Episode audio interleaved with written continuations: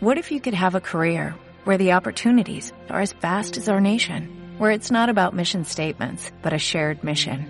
At U.S. Customs and Border Protection, we go beyond to protect more than borders, from ship to shore, air to ground, cities to local communities. CBP agents and officers are keeping people safe. Join U.S. Customs and Border Protection and go beyond for something far greater than yourself.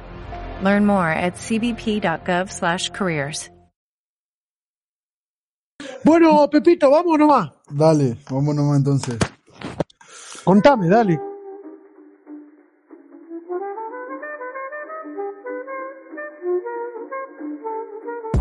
Bueno, gente, muy buenas tardes, días, noches, ¿cómo andan?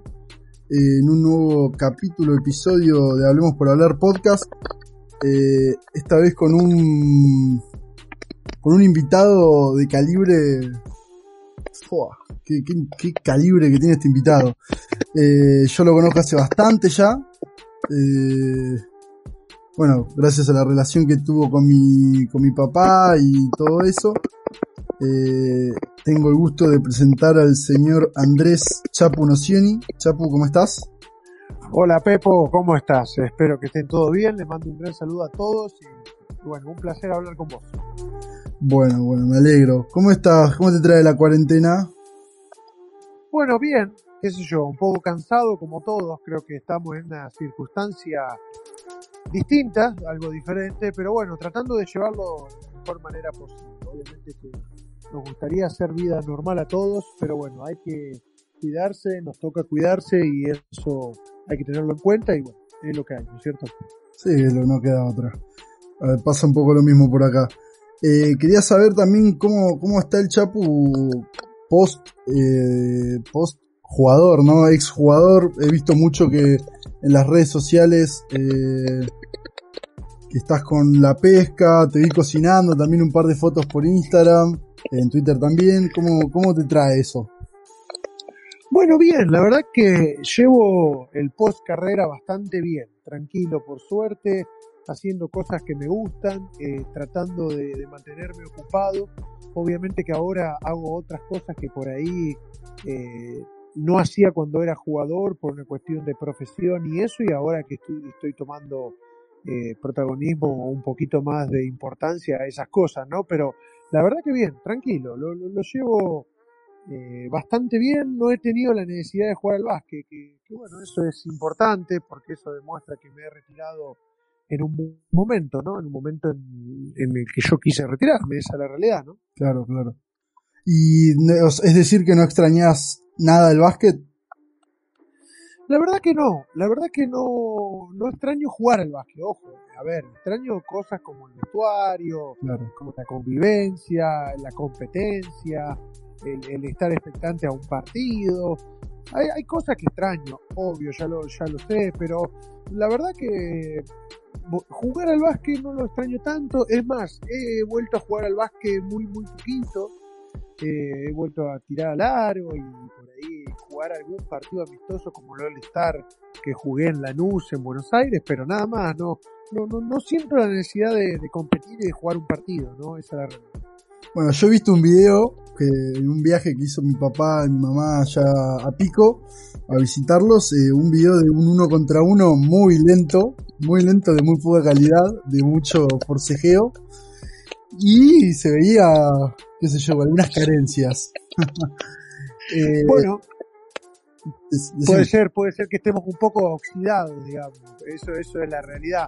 Pero igualmente, eh, yo sé a qué te referís, cuál es el uno contra uno que estás eh, ahí mencionando y básicamente a tu papá le pinté la cara. Bueno, eh, eh, eso es otra historia, ¿no? Eh, obviamente él te habrá contado la historia como él quiso, pero la realidad y lo que pasó realmente fue que le pasé un paseo, le di un paseo contundente, como siempre, a, Leo, ¿no? Me imagino, me imagino, habría que verlo. Yo vi un video de 30 a 40 segundos y bueno, uno nunca puede saber, pero bueno, te creo. No, obviamente. Eh, y vamos, yo, yo quiero suponer algo, que tengamos una suposición de, de en, un, en una suposición, un, un futuro paralelo, una visión paralela, de, de verte a vos como entrenador. No sé si a vos te gustaría en un futuro, eso no importa, pero si vos fueras entrenador, eh, ¿a vos cómo te gustaría eh, implicar a tus jugadores tu juego de básquet? ¿Cómo te gustaría que tu equipo juegue? Mira, la verdad que nunca lo pensé porque nunca tuve la, sensación de querer ser entrenador, ¿no?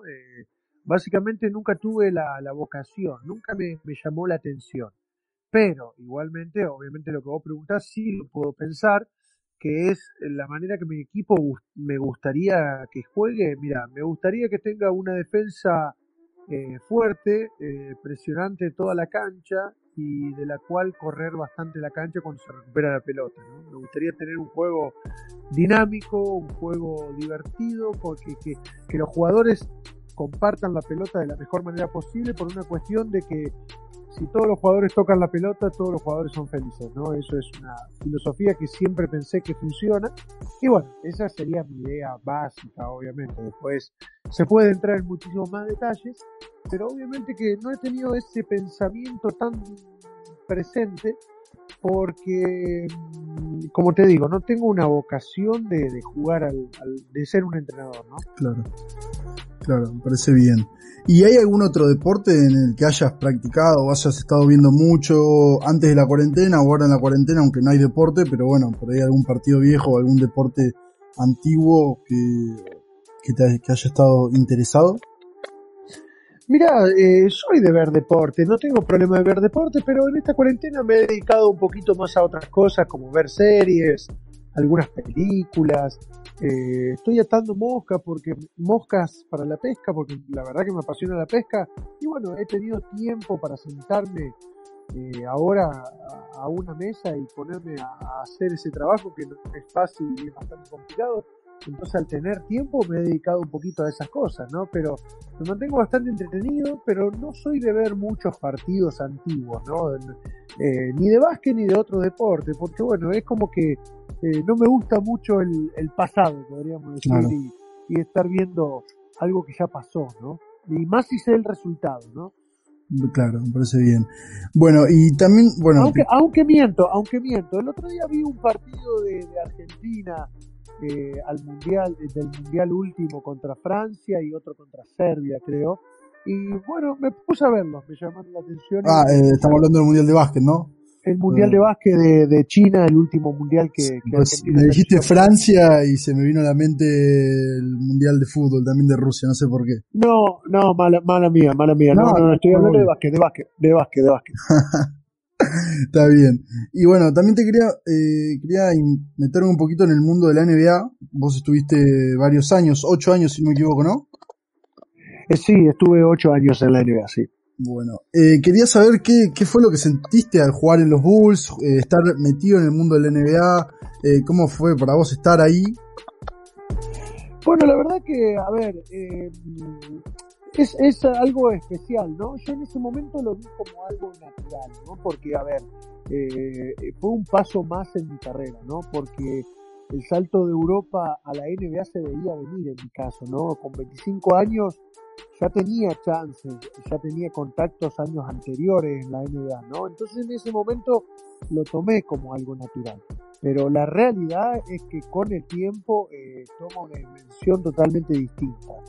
Eh, no es fácil jugar en la NBA 8 años, eh, no es fácil llegar y asentarte en la NBA y hacerte un nombrecito, porque la verdad que en su momento me hice un pequeño nombre, eh, y la verdad que toma una dimensión diferente, ¿no? Y la verdad que es un gran orgullo, gran placer y sobre todo haber jugado en una franquicia como Chicago, ¿no? Creo que Chicago es una franquicia totalmente distinta, ¿no? Como puede ser Boston, como puede ser Lakers y otras, otros equipos, pero esos tres son tres equipos que son especiales, ¿no? Y la verdad que estoy orgulloso de haber podido participar en Chicago y haber vuelto a, a ser un poquitito competitivo con ese equipo después de tantos años de fracaso, después de la era de Jordan, ¿no?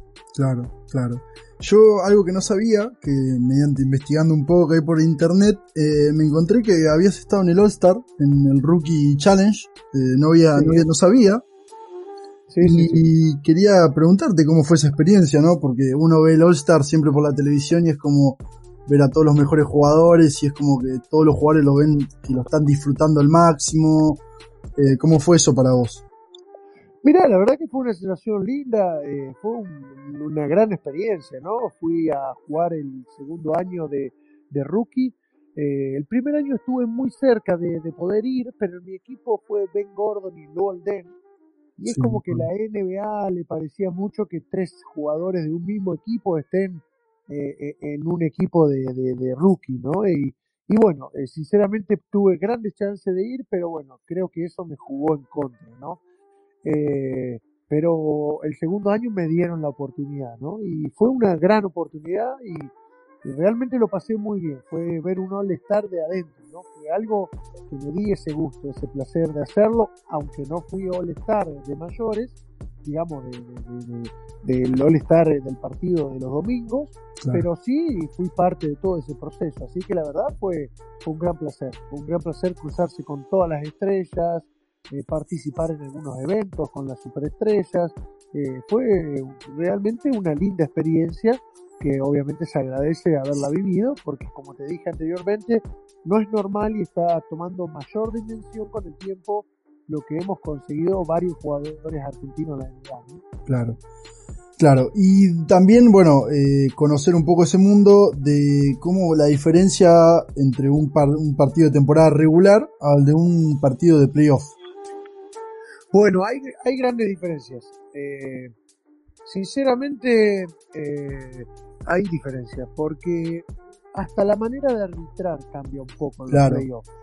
Es como que se, se intensifica eh, la potencia, ¿no? Es como que se pasa a un par de niveles más. ya los partidos tienen importancia trascendental, los partidos son muy importantes, entonces el nivel de juego es muy alto eh, y cambia mucho. En la temporada regular, como son tantos partidos, muchas veces hay partidos que se pierde un poco la intensidad de competitividad normal, ¿no? Y como que a veces puede pasar que algún partido uno se relaja o puede pasar que uno deja el partido, digamos, va perdiendo por 20 puntos y es como que, que lo deja pasar al partido porque sabe que al otro día vuelve a jugar. Y bueno, en los playoffs eh, uno puede ir perdiendo por 20 puntos pero igualmente se sigue jugando intenso porque tenés la oportunidad de poder recuperar y ganar un partido, que eh, a priori es muy importante, ¿no? Entonces es como que el nivel se, se pasa a un escalón más. Y sobre todo, eh, como te dije, eh, arbitralmente también se pasa a otro escalón más. Se deja jugar con más contacto, más físico, con mucha más intensidad, no se cobran faltas tan simples. Digamos que, bueno, cambia, cambia y se nota. Claro. Me parece espectacular. Es que es lo que uno ve normalmente, ¿no? Eh, se ve como que también las estrellas es un juego un poco más lento. se nota que es diferente, pero bueno, quería saberlo un poco más por, porque vos estuviste ahí, ¿no? También... Sí, sí, sí, sí, se cambia, la verdad que cambia, cambia, cambia y como te digo, eh, cambia bastante, esa es la realidad. También quería conocer la diferencia entre viaje de NBA, claro que está bien que eh, Estados Unidos es muy, es muy extenso, obviamente seguramente viajaban por avión, eh, al diferencia de la liga, porque vos en un momento que había el lockout de la NBA, viniste a jugar acá a Peñarol, me acuerdo que te alojaste en mi casa, eh, y tuviste que hacer un hermoso viaje a Santiago del Estero a la banda, eh, que fue en colectivo, creo que me cuentes esa diferencia, pero poniendo en perspectiva, ¿no? Bueno, la verdad que sí, es lo que vos decís, es un contraste interesante, ¿no? La manera de viajar a la NBA, lo que es la Liga Nacional. Pero bueno, a ver, nosotros estamos acostumbrados. Yo jugué cuatro años en la Liga Nacional y obviamente a mí los principios de mi carrera no se olvidan, ¿no? Entonces cuando tuve la oportunidad de jugar con Peñarol, yo mismo me ofrecí a jugar esos dos partidos, ¿no? Uno era en la banda, el otro en Córdoba, y tuvimos que ir desde Mar del Plata a la banda en colectivo y además después de la banda a Córdoba en colectivo. Eh, a ver, fue una experiencia distinta, eh, pero bueno, a mí no me molestó y obviamente no me molestó porque lo hice un par de veces, ¿no? Respeto mucho los viajes que hacen los jugadores de la Liga Nacional porque eh, eh, es mucho sacrificio, ¿no? El que tiene que hacer un jugador de básquet en la Liga Nacional por esos viajes. Pero bueno, yo lo disfruté porque, bueno, obviamente para mí fue una situación especial, ¿no? Eh, y bueno, en la NBA es otra cosa, totalmente diferente, ¿no? Son aviones privados, charters, hoteles cinco estrellas, nunca hay ningún tipo de problema eh, con, problemas, no sé, de que se pinche una cubierta en colectivo, todas esas cosas, ¿no? se rompa el aire. normalmente no pasan esas días como pasan acá en la Argentina, esa es la realidad. Claro. Y también, ¿qué significó para vos? Porque bueno, yo acá estuve en Mar del Plata, ¿no? Me acuerdo en ese momento que vos estuviste acá en casa. Eh, ¿Qué significó para vos jugar el Super 8, no? Porque se notó que lo disfrutaste mucho.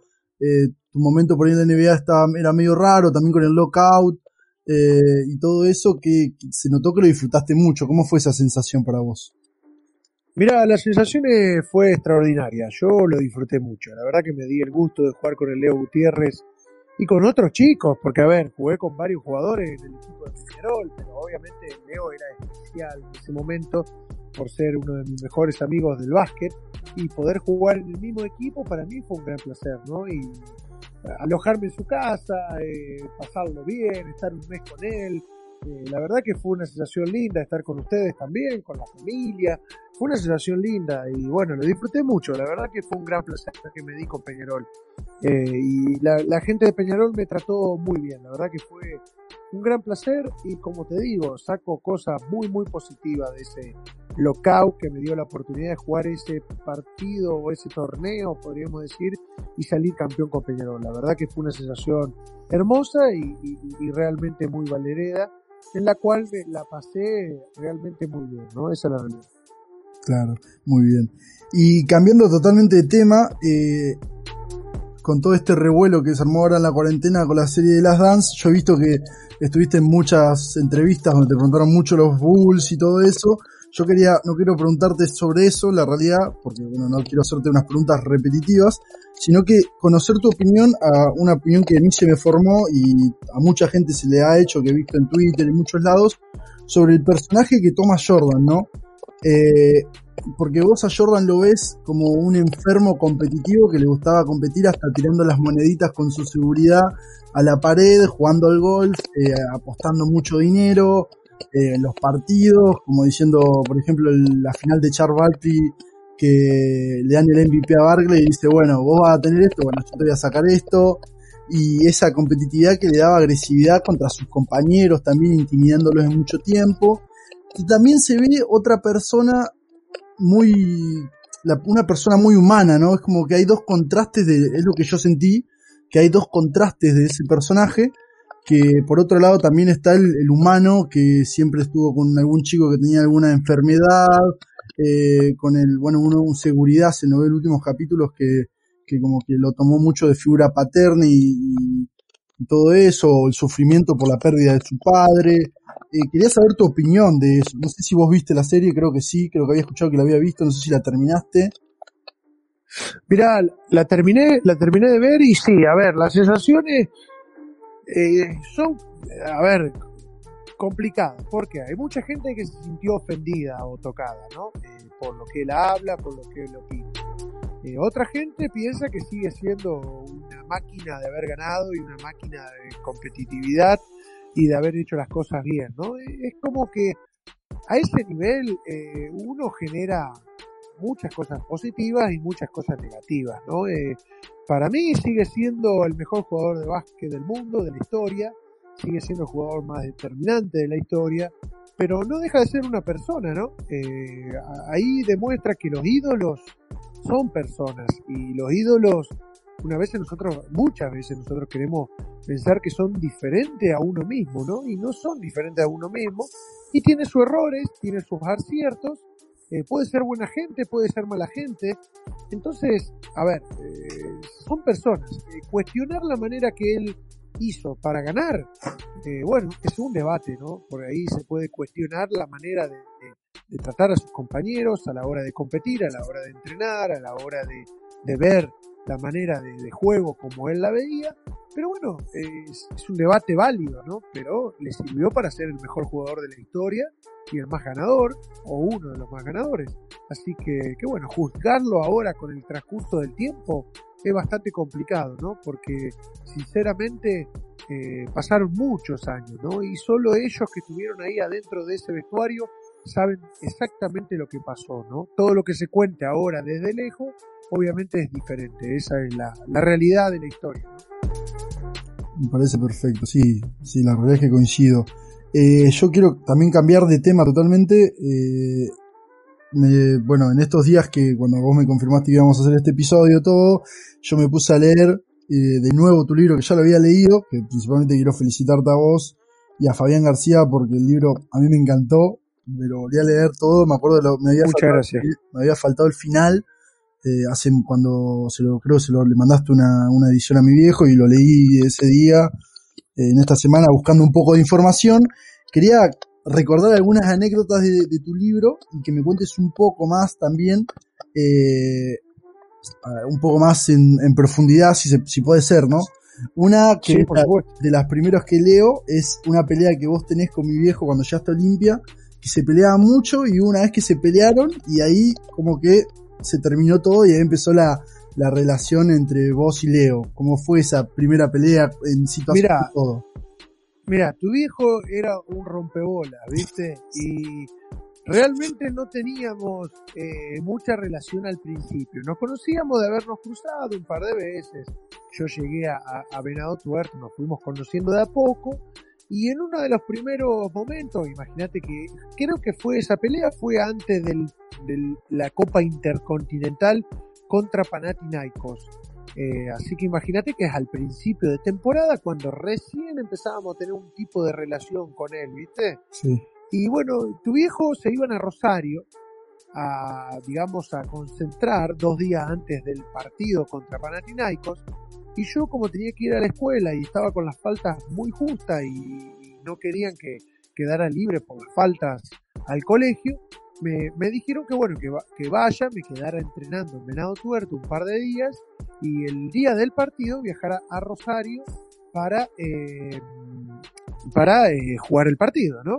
Y así fue. Lo que pasa es que antes de irse, tu viejo, a la hora de la siesta, yo estaba durmiendo la siesta, estaba cansado porque había ido a la escuela a la mañana temprano, él se, entraba a la habitación y me prendía y me apagaba la luz, continuamente. Entonces, en un momento le digo, Leo, deja de molestarme, le digo, estoy durmiendo así, estoy cansado, le digo, déjame tranquilo, que tengo que entrenar a la tarde. Entonces él no paraba, me seguía prendiendo y apagando las luces. Y bueno, en un momento me levanto de la, de la cama, lo agarro de la cintura, lo tiro al suelo y nos caemos los dos al suelo y medio que nos empezamos a manotear, a, medio a, tirar unos par de cachetazos.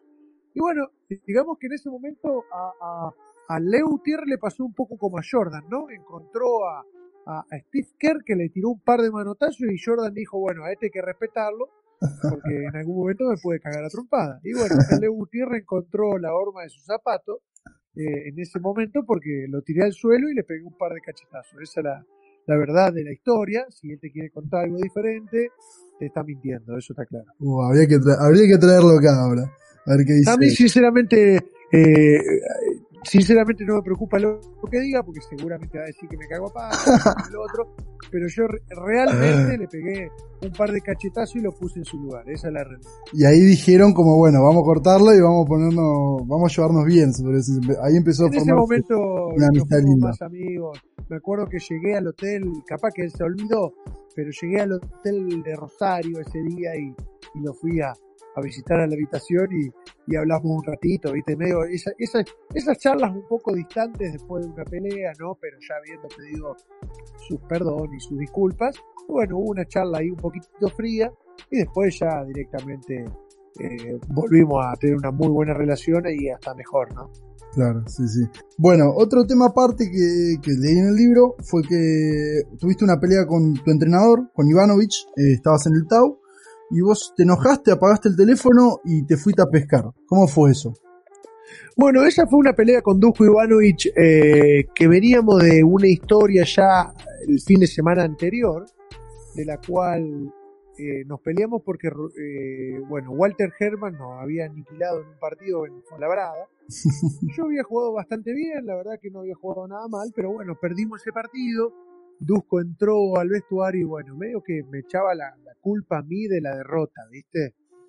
Y bueno, yo en ese vestuario me enojé un poco, eh, discutimos, y Dusko se enojó y nos encerró en el vestuario diciendo que yo me tenía que ir del vestuario si no, eh, digamos que si no iba a haber problemas, ¿no? O que no nos íbamos de la cancha si yo no me iba del vestuario. Yo le dije que no me iba a ir, entonces bueno, ahí se armó un tira y un afloje de la cual eh, nada, no terminó nada, pero durante la semana medio que hubo un poco de problemas en el equipo de la cual me querían multar y yo no quería pagar la multa porque no creí que había hecho nada malo, yo solo me había defendido y bueno, entonces nada, no pasó nada y con un entrenamiento yo sin querer eh, quise llegar al centro de la cancha en la cual estábamos haciendo el famoso burra este que, que te juntaba en el medio de la cancha y decía un, dos, tres, en ese momento decíamos Tau Cerámico, no me acuerdo qué. Y yo llegué un poco tarde. Cuando llego un poco tarde, medio que Dusko me mira y me dice, te vas al vestuario, como que me echa del entrenamiento. Y bueno, en ese momento yo le digo, no, Dusko, le digo, fue sin querer, me, me enganché del cartel y sin querer eh, eh, llegué tarde. Entonces él me vuelve a repetir, te vas del vestuario, te vas al vestuario. Bueno, en ese momento me doy vuelta, empiezo a, putear, a insultar, a patear carteles, a tirar una silla, voy al vestuario, lo llamo a Claudio Villanueva, mi agente, y le digo, Claudio, me voy del Tau No aguanto más a Dusko Ivanovic, me voy del equipo. Entonces en ese momento lo que hago es cortar el teléfono, me voy al auto, yo tenía un permiso de pesca que había sacado el día anterior para ir a pescar al otro día y me fui a pescar directamente al río, apagué el celular y no recibí ningún tipo de llamada hasta las 8 de la noche que volví a mi casa. Y bueno, se armó, se armó un poco de revuelo porque claro, llamó el presidente, llamó Alfredo Salazar, llamó eh, Claudio Villanueva, llamaron todos a mi teléfono y daba apagado y la empezaron a llamar a Paula, mi señora, ¿no? Y bueno, nadie me encontraba. Nadie podía encontrarme porque yo me fui a pescar. Así que nada, cuando volví a las 8 de la noche había un revuelo bárbaro, de la cual terminó que al otro día tuve que ir a reunirme con, con Dusko Ivanovich para, no para pedir disculpas, porque sinceramente no le pedí disculpas porque no creí que tenía que pedir disculpas porque me sentía ofendido, sino que tuvimos que hablar y arreglar las cosas.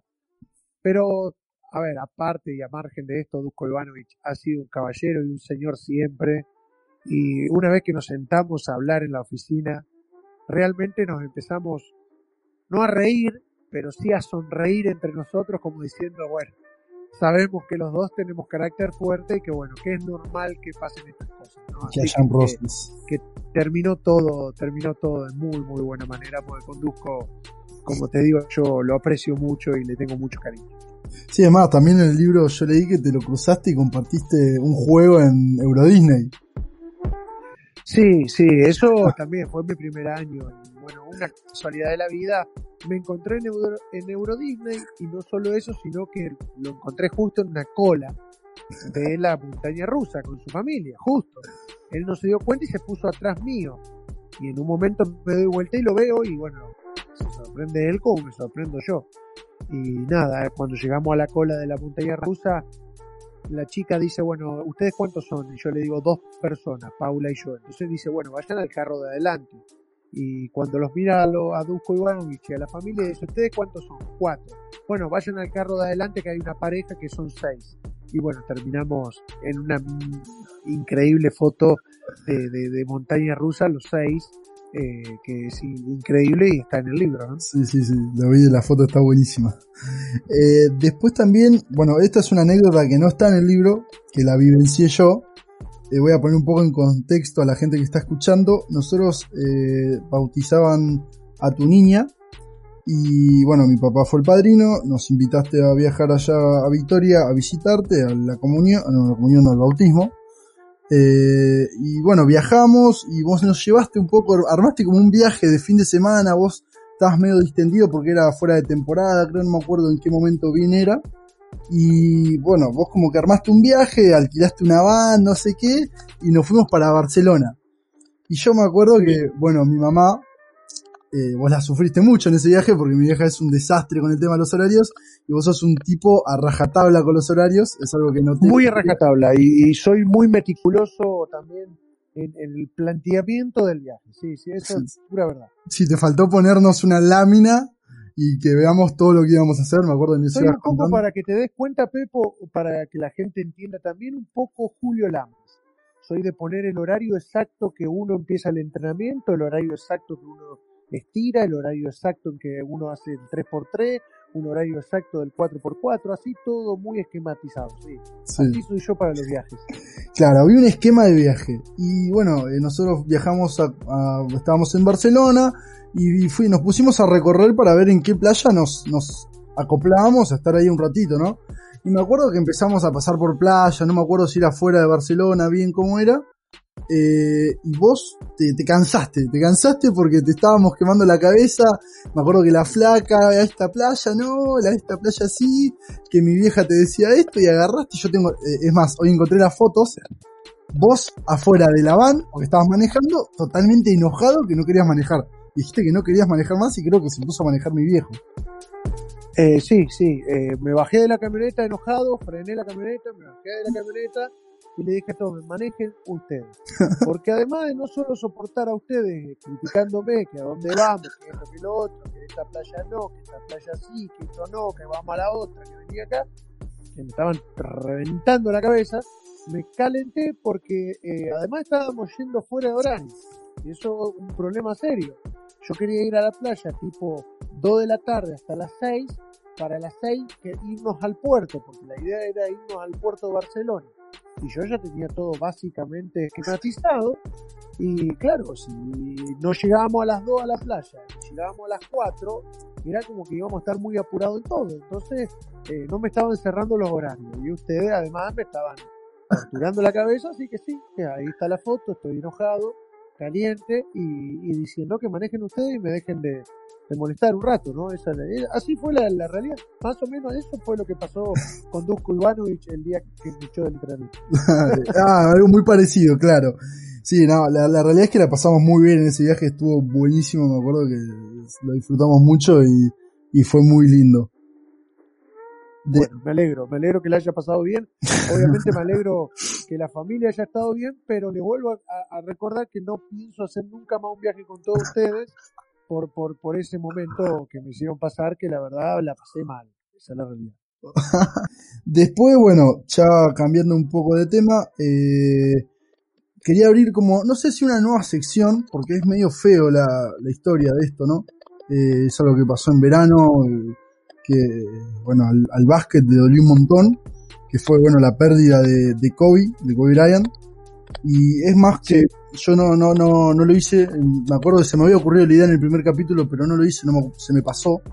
Eh, yo quería saber qué estabas haciendo, porque en la, en la serie, para también explicar por qué esto, ¿no? En la serie de Jordan, eh, cuando anuncia su primer retiro de, del básquet, eh, una periodista que dice que se generó un revuelo en el que vos le preguntabas a la otra persona dónde estabas o qué estabas haciendo cuando Jordan dijo que se retiró.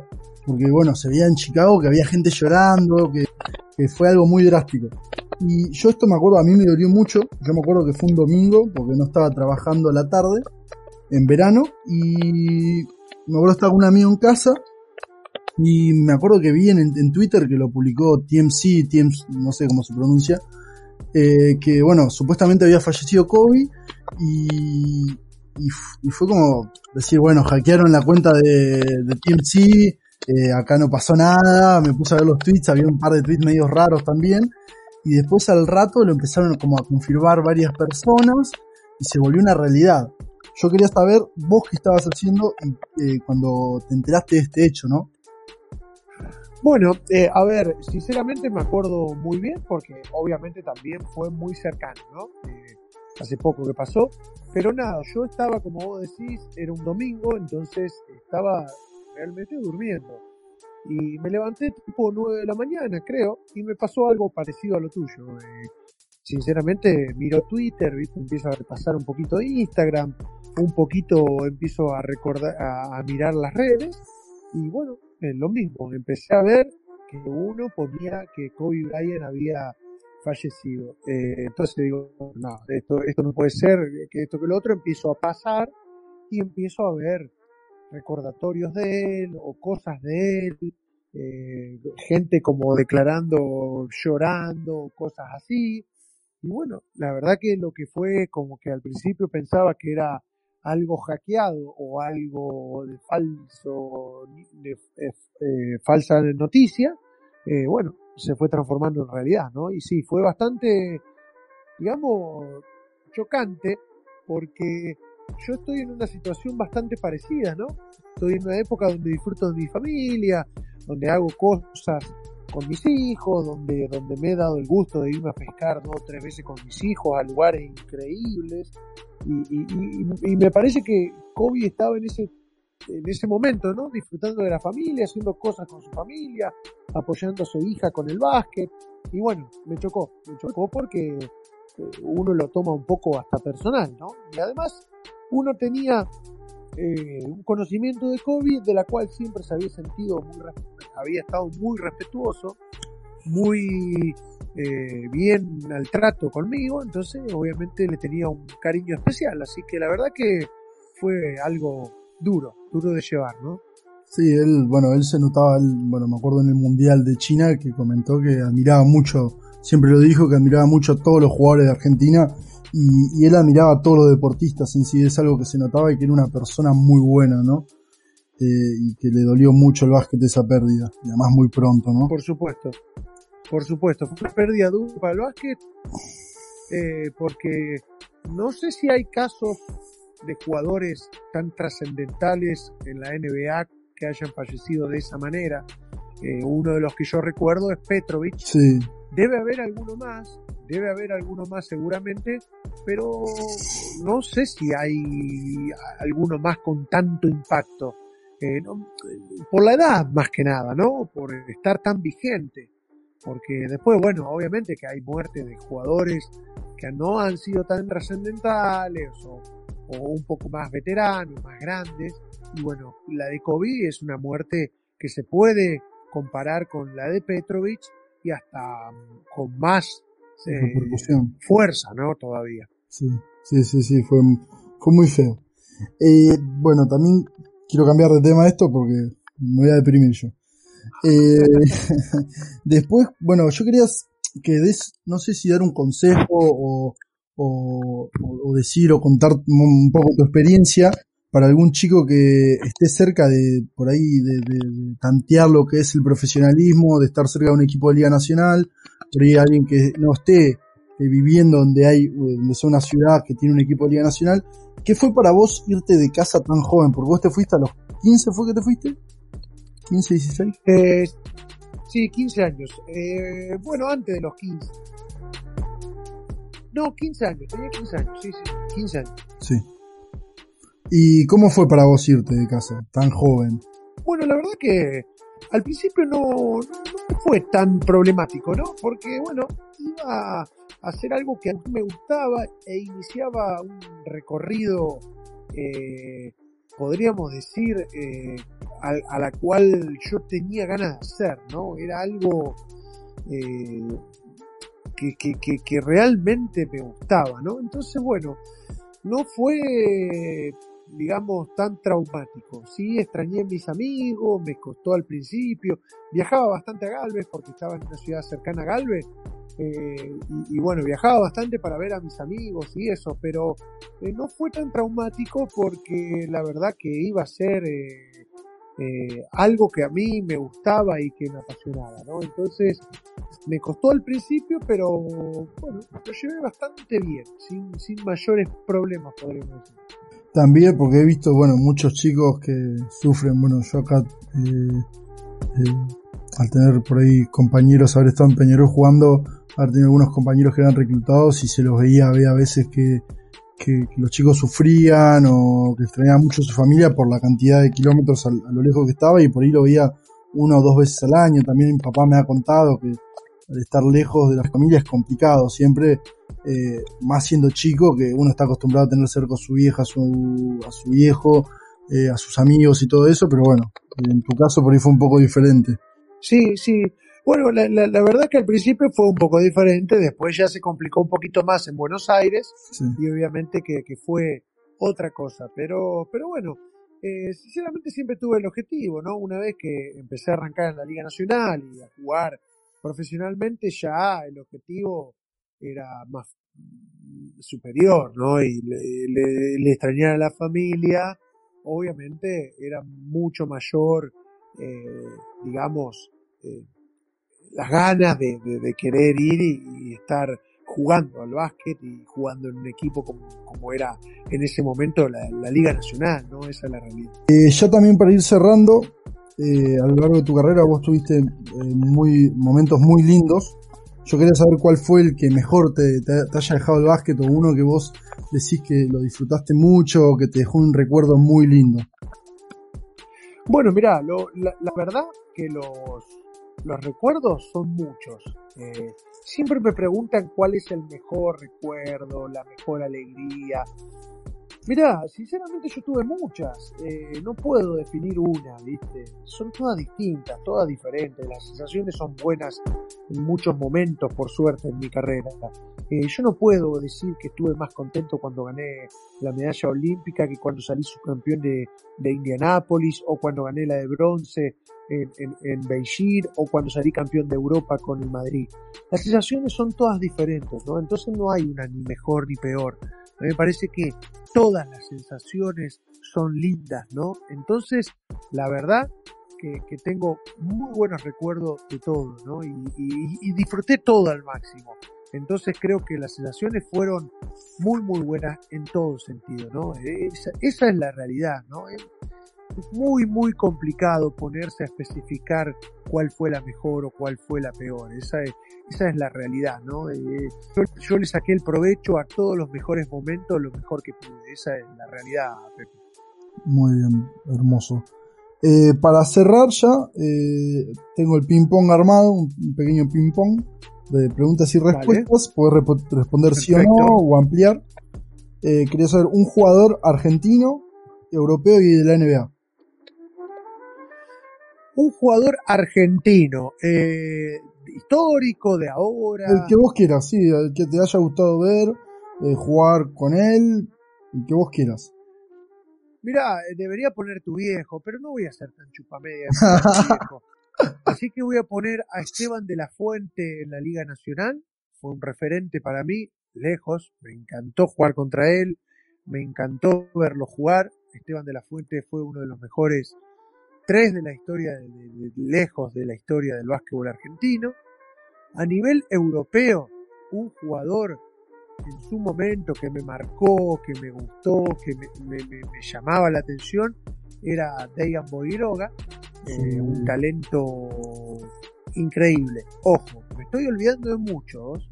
Yo te estoy diciendo jugadores que me marcaron eh, mi carrera o, que me llamaron la atención, ¿no? En su momento, ¿no? En ese momento en que yo era jugador.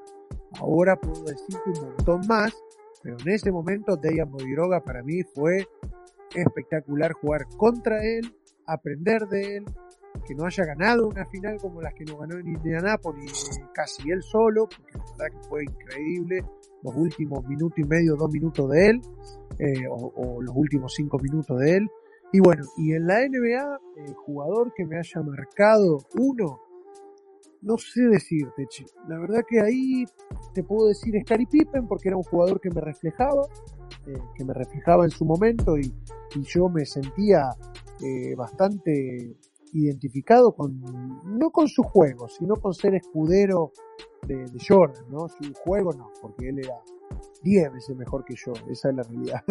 Eh, pero, pero sí la manera de hacerse o, armarse como escudero de Jordan, ¿no? Así que esos tres jugadores pueden ser los, los jugadores que me identificaron en mi carrera, ¿no? Claro, buenísimo. Eh, ¿Jugador más difícil de defender? Que vos decís que te, te agarró y te pintó la cara. Y mirá, Dejan Bodiroga fue uno, Kobe Bryant fue otro, eh, y muchos más. la verdad que si algo tuve en mi carrera es que he tenido que defender a los mejores y siempre me han realmente paseado muchas veces, como también a veces he ganado yo también en la defensa. Claro, obvio, obvio. Eso está claro. Sí, sí, yo me acuerdo del uno contra Lituania, una, una historia que cuenta Sergio, no importa. Sí, sí, ese era, era como era... Eh, Vicius era?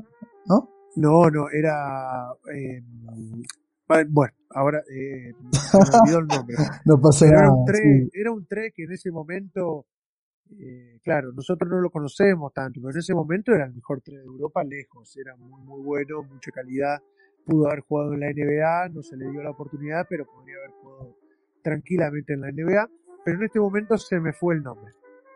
Bueno, no pasa nada.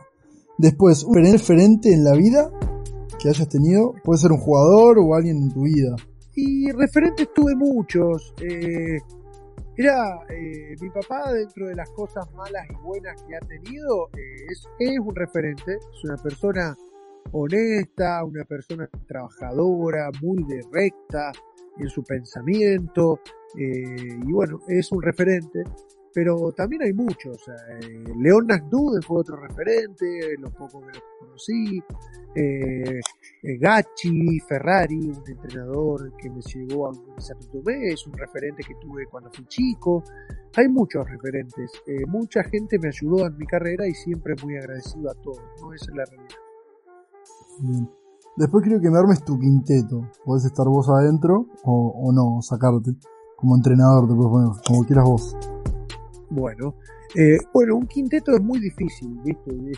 Normalmente en esta pregunta termino cambiándolos de una vez que me preguntan a la otra. Esa es la realidad, porque no tengo un quinteto definido en mi cabeza, pero yo un quinteto de jugadores que yo jugué eh, para, para achicar, ¿no? Para achicar un poquito eh, todo ese margen. yo pondría a Paulo Prigioni, a Emanuel Ginobili, eh, Pondría a Sergi Yul eh, como dos, Manu como tres. Pondría a Luis Escola como cuatro y pondría a eh, Fabricio Berto como cinco. Tu viejo fue un perro porque a mí me parece que, no, le tocan ni los talones a Luis Escola. Pero bueno, eh, también lo podría poner en ese momento. está bien, está bien, es tu elección eso, no pasa nada. Después, bueno, después él te reprochará por privado, hablarás vos con él, no sé, ese ya es otro tema. Eso ya es otra historia. Y, si tiene tanta eh, tanto enojo conmigo, que bueno, que venga a Pico algún día a visitarme y que arregle las diferencias, no tengo ningún tipo de problema. Está bien. ¿Comida favorita? Eh, pastel de papa. Pastel, de papa. de fuente, tiene varios nombres diferentes, pastel de carne, alguno, alguno. Sí, yo lo eh, conozco como pastel de papa. Eh, ¿Cómo te gustaría verte en cinco años? Me gustaría verme como un excelente pescador a mosca, eh, pudiendo armar todo mi equipo a un nivel extraordinario, con un realismo de moscas o de insectos increíble. Eh, pero no, fuera de, de broma, me gustaría ser feliz dentro de cinco años con la familia y con todo. Y me gustaría verme más que nada con salud y feliz. Qué bien. Eh, una banda, artista. Una banda no tengo, me gusta todo lo que es rock nacional argentino y también me gusta mucho el rock internacional como ACDC, Metallica, me gusta mucho Depeche Mode, eh, la verdad que YouTube eh, me gusta toda la clase de música eh, alternativa, rock, todo me gusta y escucho bastante. ¿Hay algún álbum que, vos decís que, que lo escuchás y te trae recuerdos o que sea muy importante para vos? ¿De alguna banda o algo? Eh, mm, mira, justo hoy estaba escuchando que, me, levantó mucho recuerdos. Es Alta Suciedad de Andrés Calamaro. Eh, y me trajo muchos recuerdos, ¿no? Y sí puede ser un, puede ser un CD que me, que me marcó mi vida. Y también otro es El amor después del amor de Fito Páez. Fue un, un, un CD eh, que a mí me, marcó mi vida, ¿no? Porque fue el primer artista que empecé a escuchar, Fito Páez, junto a Soda Stereo también. Y bueno, fue la, primera música que empecé a escuchar solo en mi habitación, eh, disfrutándolo. Eh, bueno, estos fueron un poquito los inicios míos en la música, ¿no? Bueno, y para cerrar ya por último, quería que elijas una canción que a vos te traiga algún recuerdo o algo que sea importante que la pongamos ahora en el final del podcast. Bueno, eh, una canción que a mí me marca mucho eh, es El viejo de arriba de la Versuit. Obviamente, después lo que pasó con Cordera es otra historia, lo vamos a anticipar lo que pasó, eh, pero en ese momento Versuit y, el viejo de arriba nos identificaba mucho y a la selección argentina. Y el otro tema es devolver la bolsa eh, de, de, de, la Versuit también. Y más que nada eh, era un himno nuestro en el vestuario por la parte que empieza esta noche no nos puede faltar, empieza un pogo y en el vestuario se armaba un pogo siempre porque era una manera de decir que esta noche no nos puede faltar las ganas, la fuerza, eh, el esfuerzo de querer ganar ese partido, ¿no? Y entonces toda la selección argentina empezábamos a hacer un pogo y bueno, me traen muchísimos recuerdos, devolver la bolsa. Cualquiera de los dos temas me van a traer muchos recuerdos, obviamente. Bueno, qué bien. Eh, yo me acuerdo de volver la bolsa de, del, creo, el casamiento de mi viejo cuando era chiquito, ustedes sacados cantando esa canción, lo tengo acá en la, mente. Era, un himno, era un himno cuando bajábamos del colectivo y nos prendíamos al tema. Entonces daba justo el tiempo que cuando llegábamos al vestuario empezaba la parte esta noche no nos puede faltar y bueno, ahí empezábamos a saltar, empezábamos a empujar. Me imagino. En medio normalmente al turco, Bartanián, metíamos al, al, hijo del turco también, eh, lo metíamos al oficio, al medio, lo empezábamos a chocar y una parte muy divertida antes de los partidos. Para distender un poco, me parece perfecto. Exactamente. Bueno, Chapu, te quiero agradecer por tomarte el tiempo de responder estas preguntas, contarme un par de anécdotas, hablar un poco. Me encantó, sinceramente, eh, nada, te agradezco por tomarte un tiempo. Y bueno, muchísimas gracias y para mí es un placer. Y bueno, sabes que te conozco de toda la vida, te tuve en manos cuando eras muy chiquitito en Bahía Blanca, en la estación de, de Laca, me acuerdo muy bien, y fue cuando te conocí, así que para mí es un gran orgullo hacer esto para vos. Y bueno, espero que te vaya muy bien y le mando un gran saludo a todos los oyentes que están escuchando esto y que la hayan pasado muy bien. Espero que se hayan divertido y hayan eh, aprendido algunas cositas. Bueno, muchas gracias. Eh, bueno, acá cerramos el podcast. Eh, muchas gracias por escuchar hasta acá hasta el final. Nos pueden seguir en, en, Instagram, en Hablemos por Hablar Pod. Y agradecer también a Juanchi García, que bueno, es el que me da un poquito la mano más de una parte más de producción de todo esto. Y será hasta la próxima. Muchas gracias. Gracias, Chapú. Gracias, Pepo.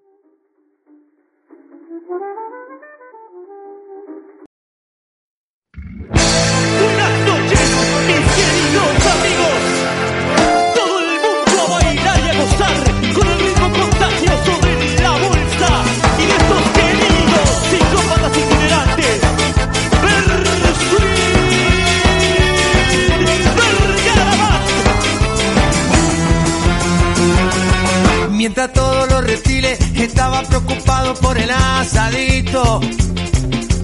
fue muy apurado al micro a buscar un poco de vino. Y para disimular, mordió un cacho de pan que luego lo metió en el bolsillo. Para darse cuenta, te digo, no hay que ser muy pillo. Devolver la bolsa, devolver la bolsa, devolverle un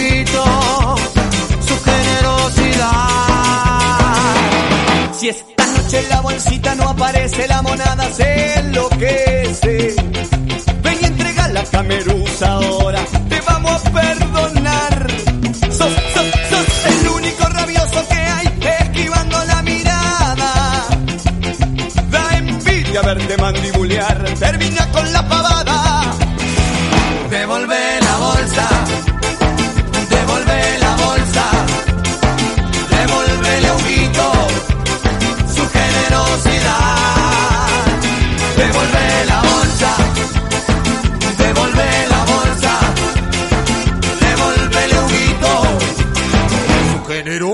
generosidad.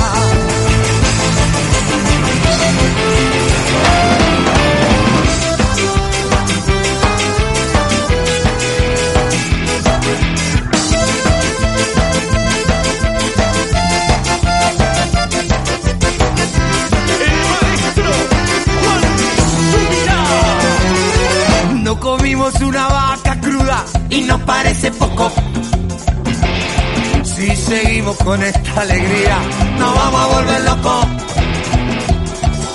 Matemos al payaso ahora, arriba de la mesa. Que esta noche no nos puede faltar, esta noche no nos puede faltar, esta noche no nos puede faltar, esta noche no nos puede faltar.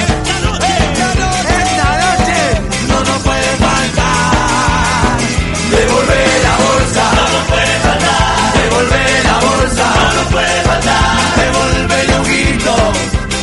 su generosidad. Devuelve la bolsa, devuelve, devuelve la bolsa, devuelve, devuelve al pueblo su generosidad, su generosidad.